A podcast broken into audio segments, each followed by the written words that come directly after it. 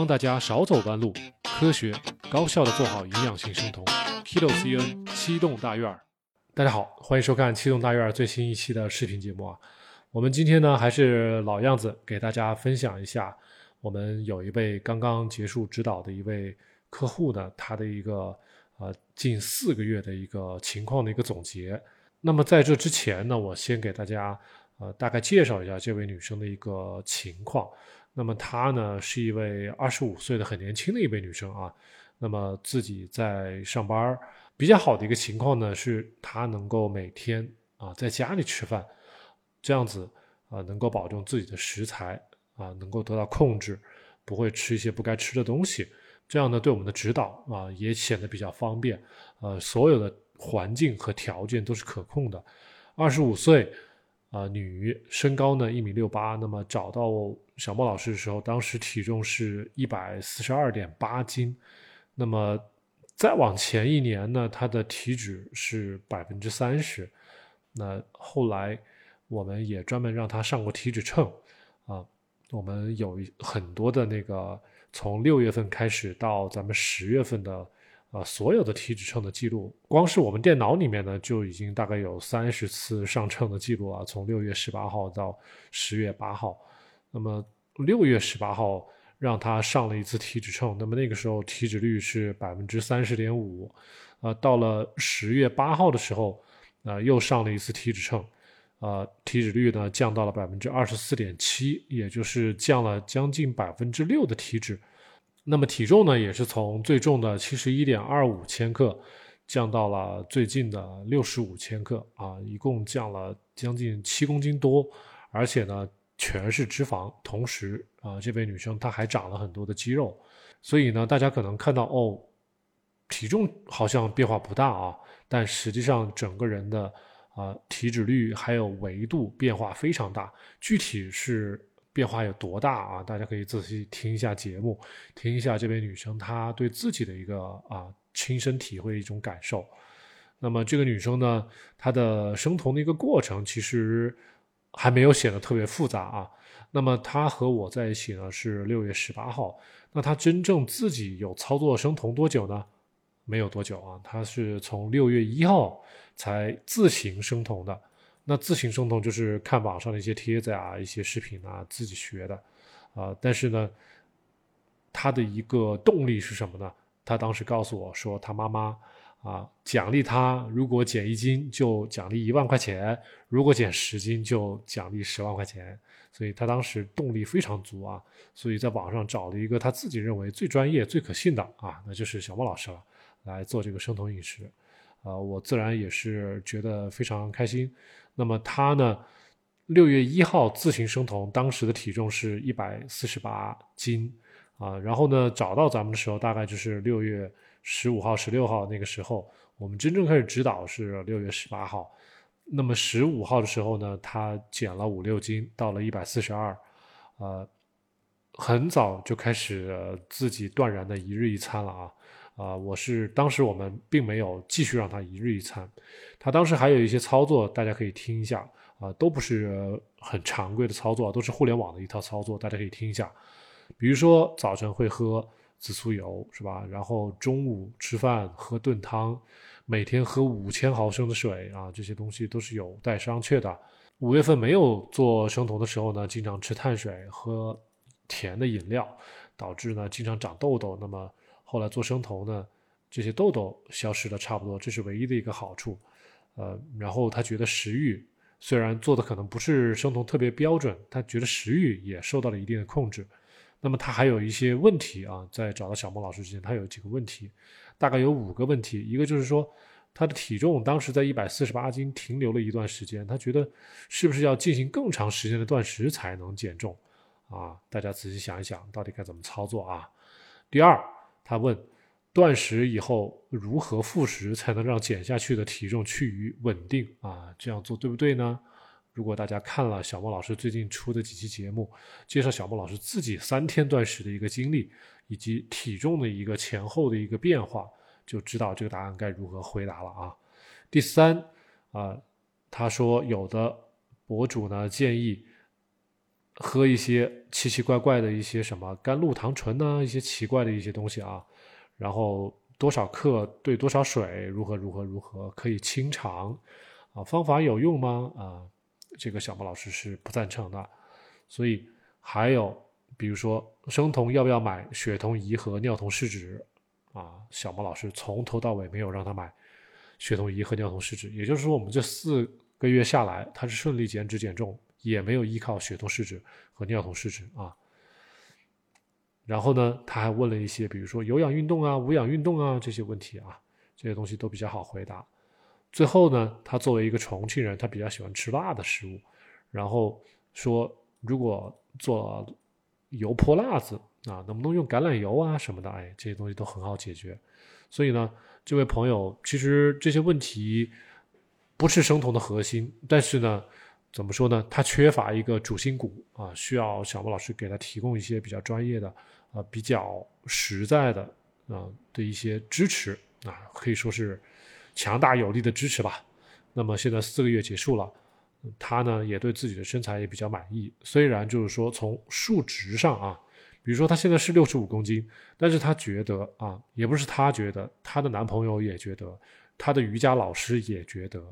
啊，都觉得他瘦了非常多，甚至他们说可以用一个胳膊就可以把他搂住了，这是非常非常大的一个进步。那么剩余的呢，大家可以啊再仔细听一下我们的啊这期访谈的内容啊。然后呢，我们这期内容也聊了许多这个小莫老师做这个频道本身啊存在的一些。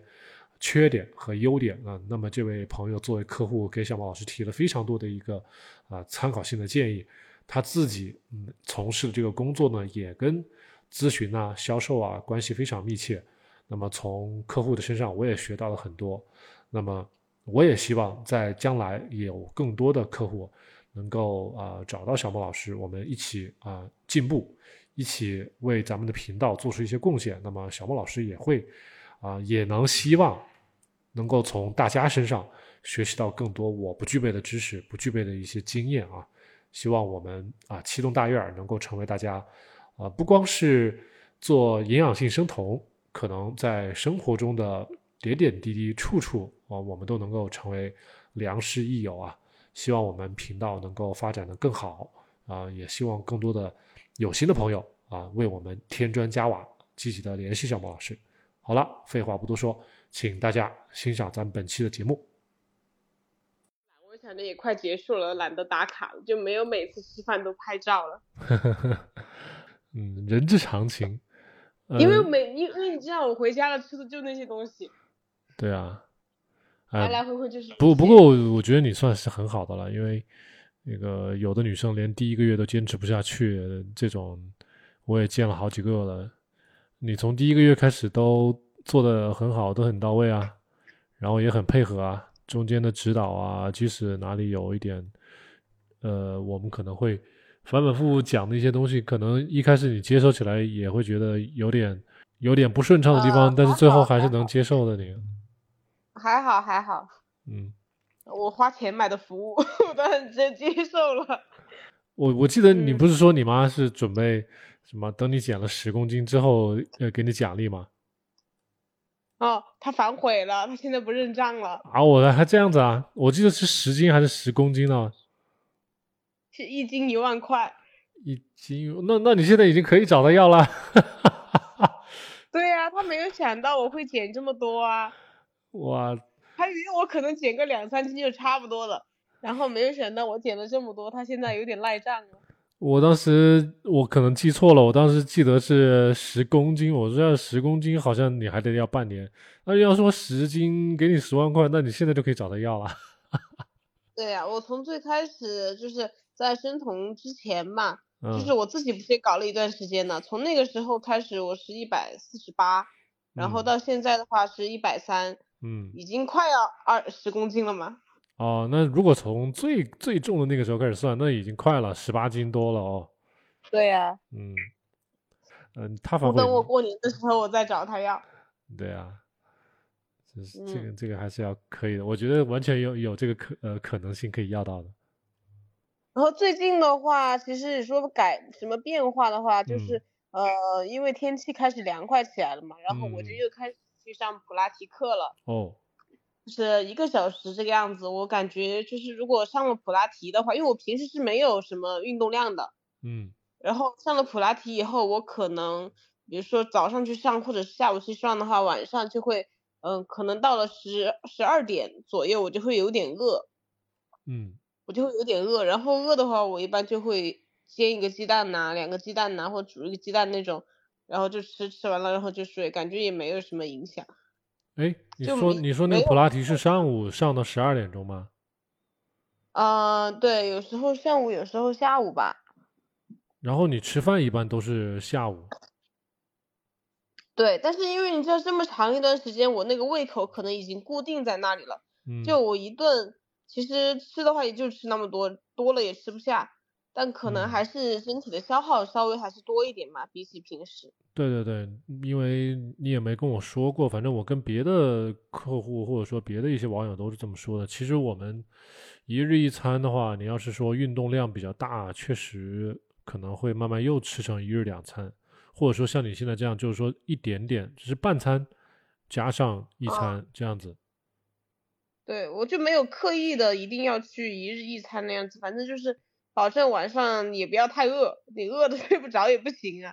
对啊，对啊，那相当于怎么？你现在就是说，如果说啊，如果说现在每天普拉提，那你是比如说呃上午普拉提，然后吃两个鸡蛋，然后你下午第二餐是几点钟吃呢？嗯，没有，不是，我是上午普拉提以后，然后就吃，可能一两点的时候就吃中午饭。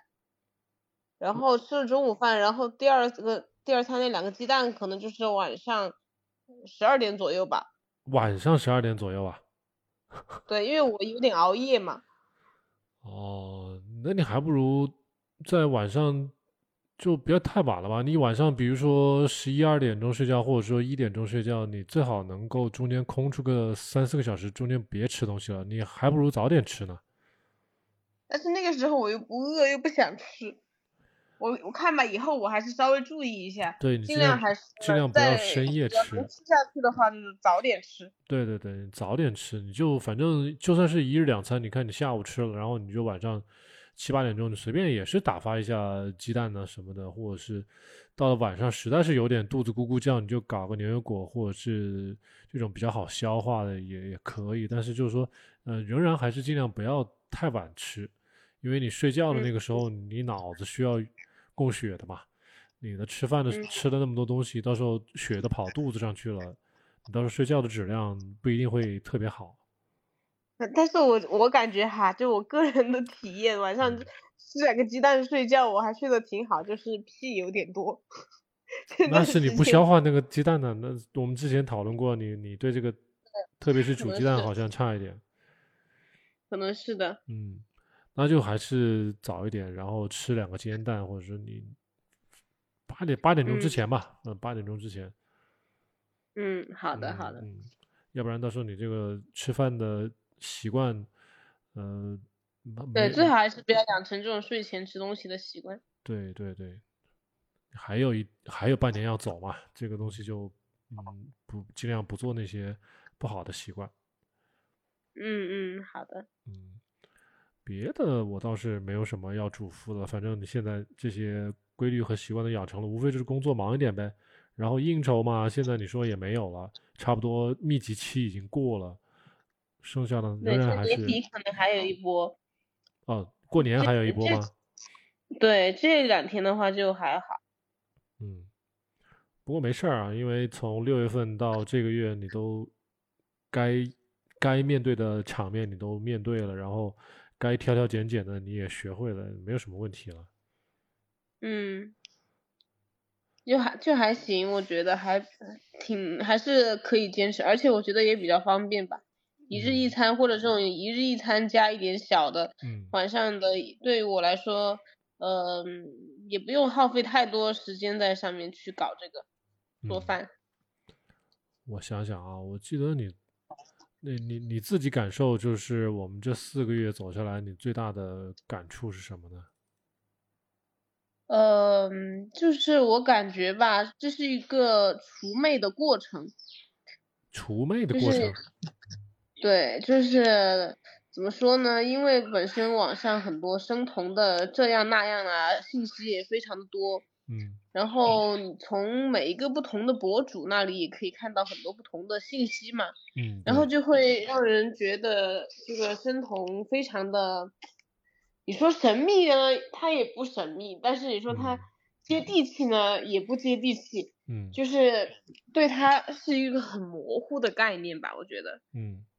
但是这几个月实践下来以后，就感觉还是，首先还是很有信心，能把它做下去嘛。嗯，就不管以后真的减到我想要的一个体重，我选择选低碳生酮也好，还是说继续严格生酮也好，我觉得就是学习到的一种知识吧，还有一种心态吧，对，可以自己去控制的东西。嗯，一时半会儿想不到那个词，以前就是特别的紧张，就生怕自己做错了。对，生怕自己做错了，因为生酮嘛，毕竟还是。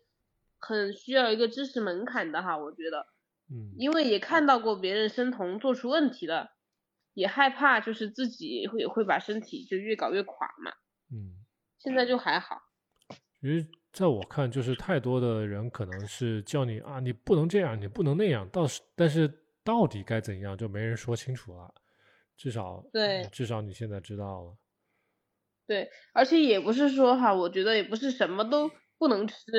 比如说很多蔬菜啊，以前很多生酮的都会说这个不能吃蔬菜，那个也不能吃。嗯。呃，或者说是呃，你吃的太瘦了，你没有吃够油，要吃够油才能怎么怎么样。嗯。现在觉得也不过如此，不会那么。对啊，对啊。那啥。对啊，还是还是，就说你知道他们是，至少说呃，咱们这一套方法下来，你觉得？那个也没有说什么非得要喝油，油不够啊什么的，就总之就是跟他们说的是不一样。特别多的大肥肉。嗯。就感觉还是可操作性挺强的吧。好，嗯，对。而且也比较贴近生活。而且也不贵嘛，也也不贵。嗯。而且你这种的话，我觉得就是平时你出去玩也好，还是怎么也好，就不用过于紧张。对啊，挑挑拣拣总能找到取材，对吧？对，就是只要把长线的长线的这个习惯，嗯，规划好了，我觉得短期之内，比如出差啊、旅游啊，有一些些的稍微有一点的不标准，嗯，我觉得对长线的影响也不大。对，只是人就不要那么的。紧张跟那个精神紧绷了，就觉得这也不行，那也不行，担心这个担心那个。是的，是的。嗯，那你会有像有些女生会觉得啊，我们这个减重的速度太慢啦，或者什么的，你会有这种感觉吗？那我们这个，当然，我觉得我们是第一个月确实体重没有什么变化，但我们后来看到是体脂是有变化，只不过体重没有太大的变化。呃，但是后面两个月、三个月其实都是比较呃稳定的。一个月大概两千克，光是减脂就两千克，我觉得还是可以的。这个速度你觉得怎样？其实就是就是从这个减重的角度来说吧，因为很多方法哈，网上很多方法都可以让你很快的，就是减，比如说减五斤啊，一个月瘦十斤啊，这种就太多了哈，我觉得，嗯，这种减重方法太多了。当然。这个信息时代吧，每个人肯定都能看到这些，然后在做到生酮的话，可能相对来说这个减重速度慢一点，前期的话可能会有一些焦虑吧。嗯。但是实际上，嗯，生酮的话就饮食怎么说呢？就让你食欲很稳定。嗯。这个是我觉得比较比别的饮食都好的地方。对，因为我之前也尝试过那种什么地中海饮食啊，还有什么，嗯，就是那种高蛋白、低油、低碳的饮食嘛，嗯，那种我都尝试过，但是那种的话，我我当时也是减减下来过，减了不少，但是还是想吃其他的东西啊，就想就想吃甜的呀，嗯，想吃那种高碳水的东西，嗯，食欲控制不住，对。然后现在的话，就我基本上已经可能从第一个月结束以后就开始对甜食已经不感兴趣了。嗯。现在的话，就我面前摆一个面包，我也不会想吃了。那放以前的话，我再怎么减肥，我就算减到一百一十斤，我还是会很想吃那个面包。哦，你以前减减到过一百一十几几斤吗？哦，捡到过，捡到过一百一十四吧，应该是一百一十三、一百一十四的样子。后来就因为上班嘛，然后就一下就全部放开了呗。嗯。然后就可能半年、一年的时间跳回一百三嘛。嗯。你后后来你你有没有觉得，就是现在给你放碳水啊、面包啊在眼前，你不想吃了？这种不想吃的感觉，呃，是那种你知道吃这个东西不好，还是说，呃，你完全肚子是饱的，你不想吃，还是说，怎么说呢？从理性的角度思考这个问题更多一些，还是说，从生理的角度，你就完全对这个东西失去信心，呃，失去兴趣了呢？哦，倒也不是从生理的角度失去兴趣吧，就是从理性的角度吧，我觉得。吃那个的话，我不如去煮两个鸡蛋，或者是煎块牛肉饼吃。啊，对，这么想就对了，我觉得。嗯，我之前我姐姐过生日的时候，我们买的蛋糕，我还稍微舔了两口那个奶油呢，也就是舔了两口，嗯不超过一个小指甲盖那样，因为已经给我咬过来了。嗯。就也还好，就就是说，你突然尝到这种甜的奶油哈，也不会说就是哇，好想吃，好想吃，那么久没吃。对，不会这样。嗯，那这个就相当于那个叫怎么说，修行已经到家了呀。这以后其实都没有什么好操心的了，对于你来说。嗯，是的，我也觉得没有什么特别，嗯，特别大的问题了吧。然后可能我年底的时候再去体检一下。对对对，你要体检的那些报告可以再再让我帮你看一下，都可以的。嗯，因为这这段时间一直也在外面嘛，然后饮食的话，呃，可能也不是那么的好，所以说年底吧再去看看。对，因为我们九月份你不是当时做了一次体检，我们看到有些指标不太好嘛，我们再看看，再吃个两三个月，看能不能再好转一些。对，一个血脂还有一个尿酸，到时候看一下这两个指标。血脂、尿酸，我记得好像那个贫血的。那个那几个指标也有也有，对，还有贫那个对是的，有个那个什么血小板面积还是啥的，嗯对，到时候我们一起来看，嗯嗯嗯，呃，然后有一些，因为你周围都是一些年轻的女生嘛，我最近啊也接触过一些比较年轻的女生，也是其实和你一样，也是咨询一次，告诉她身体哪些方面有问题。然后呢，希望她能够按照我们节目的一些操作来做生酮。但是你像这种女生呢，其实跟你岁数也差不多的，但是可能是因为什么上班总是吃外卖呀，或者说啊，我们的节目他没时间看，或者说他自己理解不了，也没时间想看。啊，总之后来就是一直在外面吃些生酮甜点。然后自己捣鼓一些什么循环碳水、爆碳这些东西，这些很奇怪的，我们当然是反对的一些操作了。反正这个生酮从来是做不好的。呃，你隔段时间就爆碳，隔段时间爆碳、暴食，这这个好多女生身上都在出现。哦，那可能还是和生活环境、生活压力有关吧，我觉得。对对对，你我我觉得你能做的很好，就是你能在家里吃饭。你毕竟也不是每个年轻人都有这个时间和条件在家里面做饭的。嗯。现在搞业务啊，怎么样也好，做销售啊，什么样也好，不出去喝酒基本上是不可能的。对啊对啊，就确实像这种。能够在家里吃饭，有人做饭，这都是很难得的条件。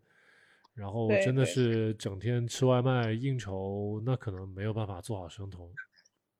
嗯，虽然想法很好，谁都想瘦，但是如果用不健康的方法瘦下来呢，身体又会出各种各样的毛病，其实是很矛盾的。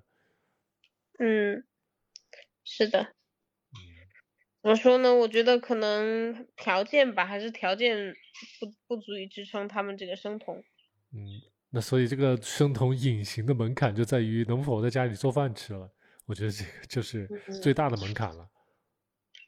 对你，毕竟每一顿都在外面吃的话，你要想吃的很干净啊，一个是也挺费精力的，而且也挺费钱的。对对对，但凡出差就会发现，要吃个干净的食材真的是超级贵。对，而且也不好找。你除了工作以外，你还要花精力去找吃的，那真的很累人。嗯。哦，对了，你可以说一下你男朋友这段这四个月对你的评价。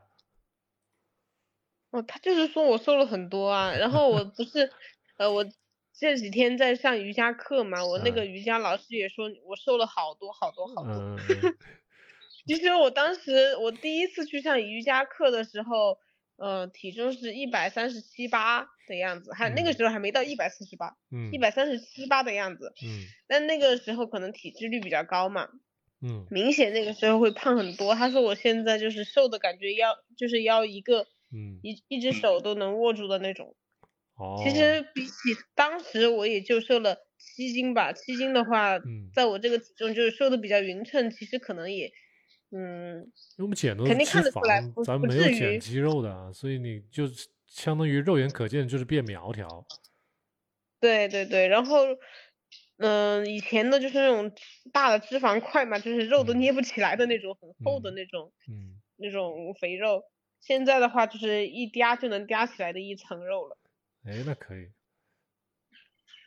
然后最近加上运动的话，可能往后面这个你看看减脂的速度能不能再，呃，当然你不用刻刻意去追求吧，毕竟我们知道以过去几个月大概都是每个月两千克的一个减脂的速度。如果现在你就算是一天现在不是一日一餐，变成一天一餐半，那但是配合这个运动，说不定减脂效果。也不会差，说不定更好。嗯，反正我也现在，嗯，至少现在已经看起来，看着我人已经不胖了。嗯。所以我现在也不着急的，就是也不像第一个月一样焦虑着啊，怎么不瘦啊之类的。我觉得我现在加一点运动，就是想让就是收紧一点吧。嗯。就相当于锻炼一下。好的，好的。那反正注意平常多吃一些有营养的东西喽。那这些，嗯，你这些补剂我看一下啊，有一些，到时候你的哪一天你去做一下那个血常规，我们看了结果之后再看看哪些补剂要不要停掉。好的，好的。然后其他的，其他的你就先还是先吃着了。嗯，行，我都吃着呢。好，那我没有什么了，我这边都说完了。那反正我想想，我还有没有什么要问的？你看一下，你看一下。嗯，好像也没啥了，反正就那些事儿。对你到时候想到了再再告诉我呗，反正我们随时还可以再聊。嗯，好好好。嗯。等我，反正我可能，我平时都可能比较安静，我可能再到一个新的，睡到一个新的程度，我再给你，我再给你回馈一下吧。对你，你你到了一个新的程度，或者说你要去做体检了，你就联系我。还有就是，我感觉可能年轻人对于就是身体吧，对于生酮的那种接受程度真的会比较快。你的意思是说适应生酮？对对对，就是适应这种，就是生活习惯吧，还有这种，嗯呃，生酮饮食方式，我觉得应该会比很多人要快得多。你是说接受这个概念，还是说适应这种生活方式呢？适应这种生活方式吧。哦。那是因为你你你是在接受到咱们这个比较正确的生酮的操作方式，然后你觉得很舒服，这样，呃，你会更加容易接受嘛？但是，我我看到这网上大家接受到的大多都是错误的，结果还有好多人反对生酮的，那就很难说他们能否接受了。连连这个概念接受了，如果都错了，就更别说操作正确了，也就更别说。那当然是基于就是正确的。知识体系的引导下，我觉得年轻人的话，可能对于生酮会，呃，适应的很快。嗯，你你是觉得你身边也有人在做这个事情吗？还是说，那你在重庆周边有很多老外也在做这个事情，然后很多中国人、中国年轻人也在做这个事情？年轻人不多吧，我身边一个都没有。但是我会在网上看到很多人，就是，嗯，比如说，嗯，就是可能。一个是可能接收的信息比较多比较杂嘛，然后没有没有正确的分辨出这个信息的好坏，就也是像你说的一样，不停的出出铜啊、爆碳啊，然后又回来做啊，然后夜然后又夜断呐，嗯，然后又喝油啊之类的也很多，嗯，但我觉得，嗯，像我的话，这几个月其实我从来没有想要爆碳的那种想法，嗯，一点儿也没有。嗯，你觉得这个想法是基于学习，还是说科普，还是说这个咱们的引导什么样？你觉得是哪种情况比较多？我觉得是本身就是这种生，就是生活的这种食欲就不会让我特别想去吃这些东西。嗯嗯。而而且我本身就是，我之前也说过，我不是那种爱吃大米饭呐、馒头啊这种。这种粮食东西的人，对我只是喜欢喝奶茶。以前，我喜欢吃甜的，这个倒是。但是就是生酮了以后，就嗯，蛋白质、油、蔬菜吃够了以后，就不会想去吃了。也不是说谁的引导特别重要，也不是说嗯，就是完全是我觉得身体就不想去吃那个。嗯，那就相当于就是吃好了，吃对了，然后吃营养了，你身体就主动就。不愿意再多去吃那些没必要的东西了。对，所以我觉得，如果说哈，在那个就是正确的生酮这种观念引导下，他还想去爆碳的话，可能真的是日常的东西没有吃对。嗯，要么可能是环境对他的引诱，也可能是受不了这些引诱，也是有可能的。啊，对呀，对呀。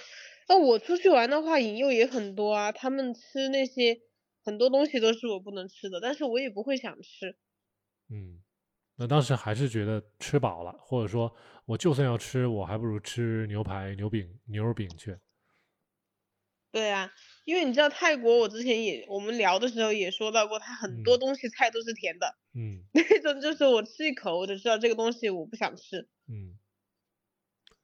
因为泰国的这个经历对我来说也是，也是你你给我的一个侧面的一些例子，还是。很有代表性的，不管是那边一些菜呀，然后你在当地是怎么选的呀？刚才搞了半天，呃，烤肉和自助餐是最安全的，然后再就是烤肉、猪杂汤，就是那种唐人街里面的东西，稍微要好一点。嗯，然后就算是路边的汉堡汉堡店，好像也不不保险哈。嗯，不完全保险吧，你可能就不能去点那些带芝士的东西了。嗯，因为他们那边有个那种叫 lava cheese 嘛，嗯，就是那种熔岩芝士，嗯，那个东西我以后就不会再点了，因为那个东西里面可能就有土豆泥之类的。哦，这个我还真是不懂这些东西。但也可能只是那一家的原因哦，他为了口感吧。它就是个小牌子，路边摊儿那种汉堡店是吗？对，是当地的本土品牌，不是那种大的连锁店。哦，好，我我总体总体感觉，我觉得，呃，你作为客户而言的话，一个是配合度非常好，再一个你的执行力也非常强，几乎没有遇到什么太多的这种呃拉拉扯扯的这种情况。有时候对，就是有时候有点懒，不想发了，反正就是这些东西。这个你要说你太忙了，或者说怎么的，我都能理解啊，这个没什么，反正而且也就最后几天了，我这个确实我不太不太在意，嗯，就是你平常的执行啊都很到位啊，然后每次的一些讲解和指导啊，你都很很好的就能接受了。没有太多的这个七七八八的，就是啊，为什么不能这样？为什么不能那样？或者说别的博主这么说这个，别的博主说那个，怎么怎么的？这个就其实节省了我的很多时间，也节省了你的很多时间。对，但是小莫老师，我还是想给你提个建议啊。嗯，你说。就是作为客户的话，其实有时候，嗯，不是说我想反驳你什么。嗯嗯。不不是说我想反驳你什么，其实作为客户的话，因为本身我们来接受这个呃咨询，就是因为我自己的知识储备不够，嗯，就是因为我自己不知道这些东西，所以说，嗯，有时候我在就是客户给你反映某种情况的时候，可能会说的比较详细，然后。也会，比如说我今天吃了什么东西，你觉得是不应该吃的，然后我可能就会说的比较详细，比如这个是什么什么什么，然后有什么成分怎么怎么样。嗯，我不是说要反驳你。嗯，就是说从客户的心理来说，就是给你说的更详细一点，然后来，嗯，增进我们之间的这种沟通吧。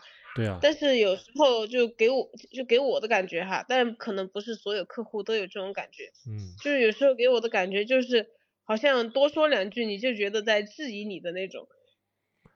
有时候可能是通过，因为我们敲字儿可能会有一些语气或者什么各方面的一些误解吧。如果说完完全全是通过语音沟通的话，这方面可能会好很多。我也总结过有有这方面的呃情况存在，不光是跟你沟通了，我跟别人沟通可能也会存在这种问题，就是一句话对吧？你敲过来没有语气词，也没有什么，然后可能就好像听着很冲。对对对对，就。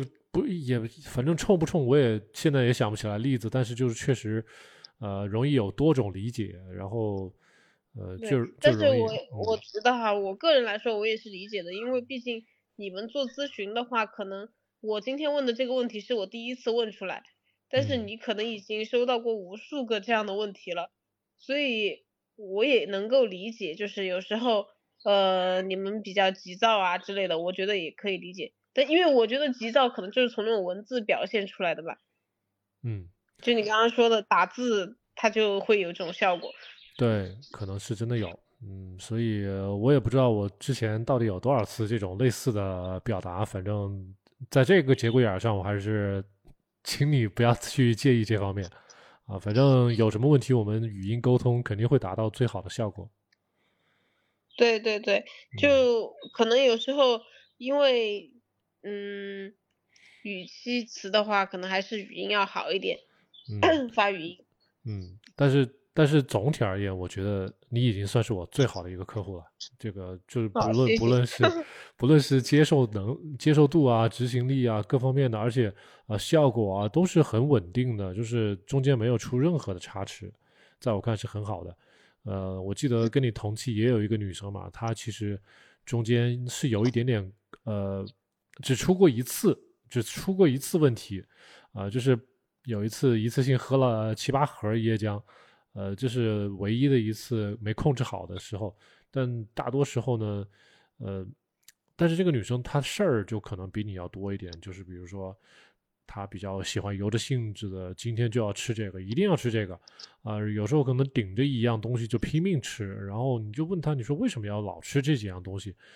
呃，我也不管是厨艺啊，或者是什么，或者说他说某几某些，比如说你让我吃猪肝、牛肝、羊肝这些东西，我可能不爱吃，我就只喜欢吃鸡肝、鸭肝什么这些东西，啊，然后呃，确实菜的花样还有肉的种类，它很难有太大的变化。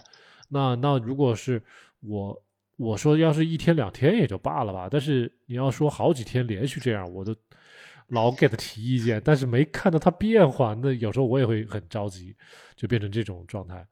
呃，好在就是你的男朋友很给力，然后每天都会换着花样给你做一些吃的，呃，然后三不知你也会去你的一些亲戚家吃一些东西。我觉得总体是吧，这些菜的花样也好啊，种类也好啊，你也不挑嘴，你也没说这个食物特别不爱吃，呃，你基基本上不挑食，这样的话对你的健康是好。挑的有些菜我是一点也不爱吃，是吧？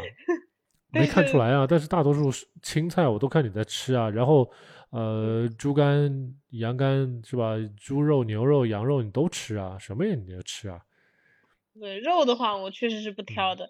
对啊。蔬菜的话，像上海青啊之类的这种这种菜我就不爱吃。但是我平时可能就是吃呃十字花科的蔬菜，还有菠菜啊，然后一些瓜类比较多。对。这些菜嘛，种类很多，你完全有极大的可挑选的余地。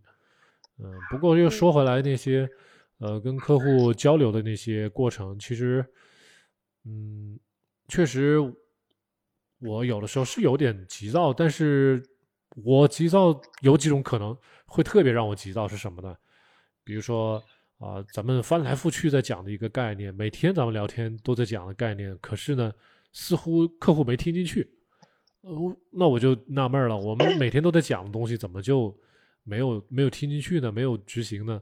这个就是我有时候有时候会着急的地方。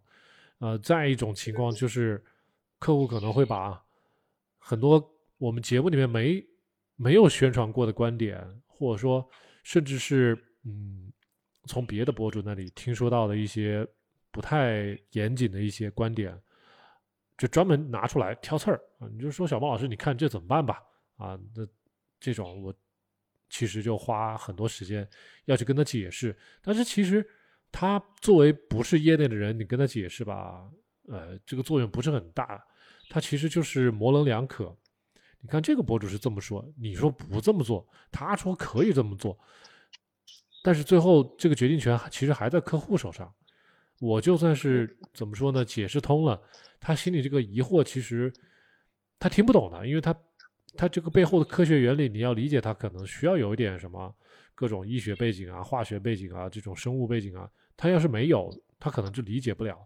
那他就变成就说。哦，这个博主的粉丝比你多，我应该听他的。你的博粉丝比较少，怎么怎么怎么怎么，就有时候就会陷入这种交局局面。有时候我就很沉不住气了啊！但是现在我也是在努力 控制我的情绪，不要不要被他们带带偏了。所以 当他们对啊对啊，当他们在聊到这些话题的时候，我我就尽量当没看见，我就转移话题就好了，或者说呃我就。多回去问问这个客户，我就说这个事情你要不要先试一下？因为很多人，那你也知道，我们可能作为中国人嘛，从小都是被被训斥大的，被被吓大的，就生怕做错点什么事儿，所以什么事儿都还没做呢，就在那儿胡思乱想了。我就尽量的鼓励 客户，你就说先按照我的说法去操作一下啊，然后你看看结果如何，然后你再来做评判。你先什么都还没做呢，你就开始呃。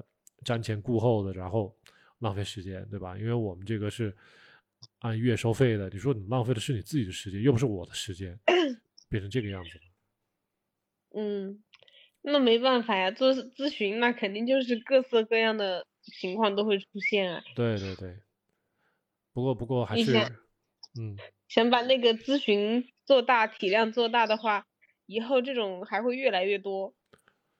这方面我还真是没什么经验，你我不知道，就是说，不过将来如果你有什么好的建议，你可以多给我一些。就是如果你接触到的一些咨询类的公司比较多的话，你可以跟我说说他们的一些跟客户之间是怎么打交道的。也不是说咨询的经验吧，因为我们公司还是和销售相关的。嗯。就是其实咨询它也是一种销售嘛。嗯。销售的话，相当于现在。你的那边销售的前端、中端、后端都是你一个人，嗯，是吧？对，你也没有其他人来帮你来做一个团队呀，来一起分担这些责任，所以我觉得，呃，还是任重道远吧。对，因为你任何一个，就就像我们刚刚说的，任何一个售前、售中、售后，你只要有一项没有做对，嗯，客户的话都会有一个不好的体验体验，对。对，但是这个售前、售中、售后都只有你一个人，你毕竟人无完人吧？我觉得有时候任何人工作的时候也可能带情绪啊之类的，对，就也许你还是可以考虑一下，把一些工作分摊出来，然后这样的话还给自己留有一点余地。对，将来找一些比较专业的，就是不管是售前、售中这种，我呢就专门做售中，或者说找一个人专门做售前。是吧，然后这样子，对，比如说你，呃，比如说你现在主要做的就是咨询吧，就是最重、最核心的这个工作是你在做，嗯，但是有有一些客户也许觉得和你沟通的话会有什么问题，但他们不好说，嗯，然后这个时候也许你就需要一个，比如说我们的售后人群啊，售后客售后客服啊之类的，嗯，就是。做一些这种调剂的工作，让这个客户的满意度就是更高吧。嗯，我觉得哈。嗯。然后，然后从这个客服跟你的沟通，客服在客户那里收到什么问题，他在和你沟通的话，也许你也会有不同的这种嗯理解。嗯，我之前干过这种事情。嗯，咱们扯远一点啊，就是嗯，在。你不是六月份刚刚开始的时候，有我的两个同事跟你对接嘛？对呀。当时那两个同事呢，就是后来被我请出去了，中间就是出现这样的一个问题。其实那个时候我做的就是售前，我让他们俩做售中，是吧？嗯。但是后来除了你以外，当时还接了另外一个客户，那个客户他就是年纪比较大一点，然后呢，呃，可能对服务稍微挑剔一点，就出现这种问题，就是啊，我的两个同事其中的一个跟这个客户在对接的过程中就出现可能聊天聊得不投机，以至于这个客户呢不太开心，不想聊了。不想聊了之后呢，我那个同事转过头来跟我说：“呃，这个客户他可能搞不定了，就是意思就是说，这个客户最好是我来跟。当然，我来跟问题不大，但是我想知道为什么他当时搞不定。嗯，我的这个同事就没有跟我说实话。等我问了这个客户之后呢，这个客户告诉我是因为呃。”他们俩打电话时间太长了，然后我这个同事扯了太多不相关的一些内容，他不想听，但是他又挂不了电话，啊，就是变成这种很憋屈的一种状态，所以最后搞得这种脸色很难看的样子，啊，但是我的这个朋友，我的这个同事，他选择没有把这个细节告诉我，所以就变成了一种信任危机了，嗯，这个就触发了我的底线，我就没办法跟他们一起继续合作，就将来会出更多的问题，呃，所以。你像你说的那个售前、售中、售后啊，请人来帮忙啊，这个我考虑到确实将来是，如果说工作量大了有必要，或者说对你体量做大了是肯定要的，你一个人做这么多工作是做不不能完全做好的，我觉得是是是，但是这中间又得要需要说大家相互之间有比较好的信任感，然后沟通很通畅。不能说有这种遮遮掩掩的，对吧？你你自己在公司里面工作，你也知道，要是下属给你隐瞒一些什么情况，那到时候酿成对客户的损失，或者说公司的一些损失，对，那就很很大的问题了。对，所以我觉得就售中这一块儿，你自己做好就行了，然后把一些就是其其他轻松一点的工作。分布给其他的人来做，然后可能从客户的沟通角角度来说吧，他也会有一个发泄口。还有不同的客户，他毕竟习惯性格不一样。像我，可能我们年轻人的话，对于沟通，对沟通，对于沟通来说，我们就都接受度比较高。就是哪怕你严格一点啊，哪怕我觉得我看着你发的文字有一点冲，但我不会放在心上。就嗯。嗯，就怎么样都行，只要达成目的就行。但是很多可能稍微上了一点年纪的，嗯，呃，也许就对这种服务观念就比较强吧。我付了钱，你来服务我的，对，就可能这样的话，你稍微两个人分一下工，也可以分摊一下这种，嗯，这种压力。是的，我一直有这种想法，找到一个合适人来帮我一起做，呃。目前没挑到合适的人选，因为像我这样有热情来做这个事情的人不多，你知道吗？好多人就是冲着一份冲着钱，或者说那个对这个行业可能一点兴趣都没有。呃，然后你如果告诉他我们这个收入可能还比较普普通通，那谁我不知道有几个人会特别有兴趣啊？因为这个东西真的需要很大的投入，呃，有很多的这种。兴趣啊，或者是热情，在这个里面才能把这个事情做好。你想，毕竟都是跟客户整天打成一团的，然后很多细枝末节的东西都需要去说、去指导。呃，如果他觉得这个事情很麻烦的话，或者说我干了不拿钱、不给我提成，你要是陷入这种怪圈的话，确实也很难把这个事情做好。得稍微得有点热情和和一点奉献精神，或者说乐于助人的精神吧。嗯。这种人才如果遇到了，我肯定是会把他留住的。反正要扩大这种咨询范围，多做客户的话，这些问题可能以后就会越来越尖锐，越来越明显。而且现在也是就是手机互联网时代，对吧？嗯。呃，有些客户他可能觉得他没有受到应有的待遇，他也就算了，他最多也就跟你呃。Goodbye 了，但是有一些万一他还网上去说一些不好的东西呢，造成一些不良的影响呢？嗯，会有这种情况。我最近还看到有一些生酮的一些博主都被封号了，这也是。当然，这个可能不是说他口碑不好，可能是平台的一些红线被触发了，就可能嗯很难说。但是还好，我们还是很安全的。然后我们也没有说什么过度带货啊，什么保健品啊，什么这些红线我们不去碰。还好了。对，嗯，所以说我觉得你反正做客户这一块的话，要稍微谨慎一点，因为毕竟现在可能咨询的量还有限。像我们公司的话，嗯嗯，每年几千人的这种客户，嗯，有些是非常相当难搞的。哦。所以说我因为有我这种经历，所以我提醒一下你。嗯。就是他不仅是他自己没有做成这个事情，他还要去到处举报你，还要去散布关于你的不实谣言，嗯，然后断章取义的说一些话，这样都会有的。嗯，那看来公司还得每年出一部分预算去去网上搞定这些不实的这种帖子。啊，是的。是啊。所以，但但是。呃，我们那个还好，毕竟我我现在不是在主城区嘛，现在还是在那种呃，就是重庆的区县吧，就也还好，还是能搞定。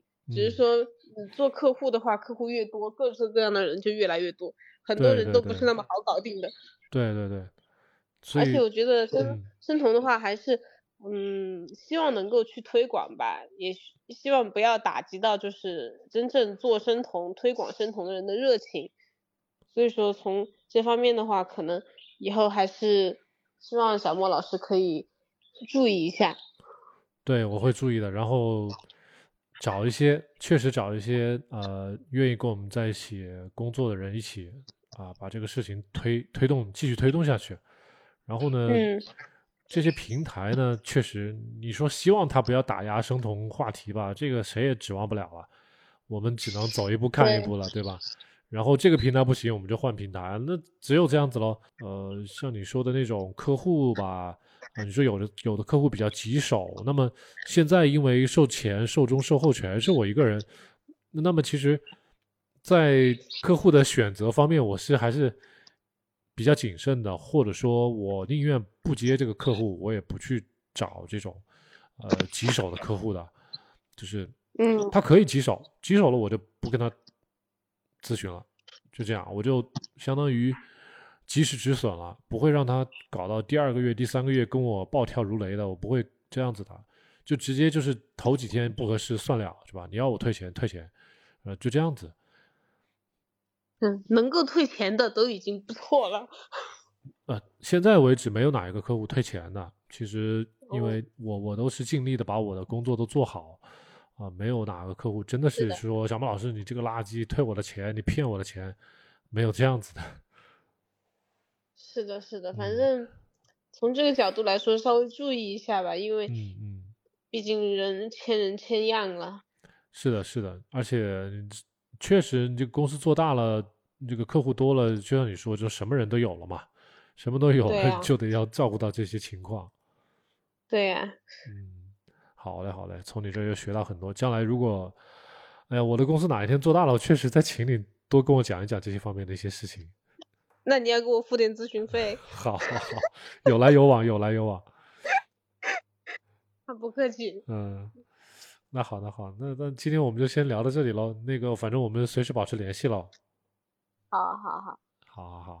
那好，拜拜。好，拜拜，晚安。